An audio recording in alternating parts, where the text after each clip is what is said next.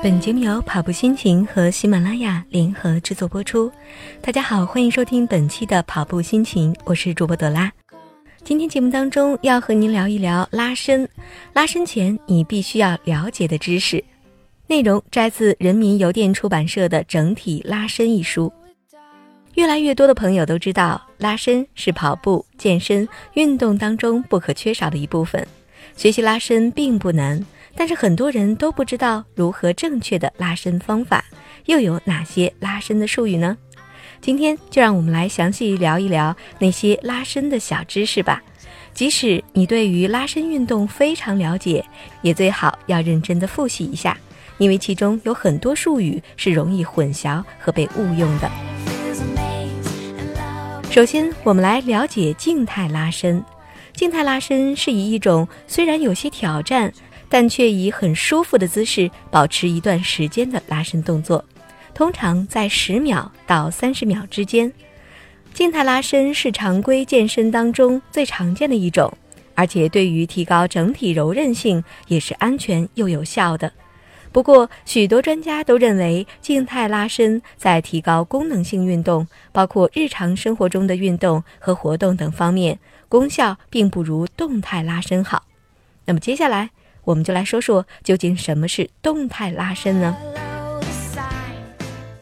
动态拉伸是一种具有一定挑战性，但还可以承受，通过十到二十次的重复移动来完成的拉伸动作。动态拉伸需要更多的身体协调性，因此可以改善日常活动当中的功能性活动范围和身体的灵活性，效果十分显著。也备受运动员、体能训练师和物理治疗师们的青睐。第三点，我们来了解一下被动拉伸。被动拉伸是利用某种外力协助来帮助自己完成的拉伸动作。这种协助可以是体重、皮带、杠杆作用、重力、另一个人，也可以是拉伸设备。依靠外部力量将自己固定在适当的位置上，可以有效地放松肌肉。但值得注意的是，被动拉伸通常不需要很大的力气，可一旦外力大于自身的柔韧性，就很容易造成损伤。最后，我们再来了解一下主动拉伸。主动拉伸是在拉伸某块肌肉的时候，主动收缩阻碍这块肌肉的拮抗肌，不需要借助任何外部设备和人力。主动拉伸通过自己来控制拉伸的力量。继而放松肌肉，虽然具有一定的挑战性，但是风险较低。尽管您平时看到的或者是进行的大多数拉伸都是静态被动拉伸，这也确实是操作起来最简单的拉伸动作。但是目前大多数的专家都认为，最好在运动之后进行动态主动拉伸运动。动态主动拉伸运动需要使用并逐步的增强自己的力量。进而可以更有效地改善日常生活和体育运动中的身体功能性。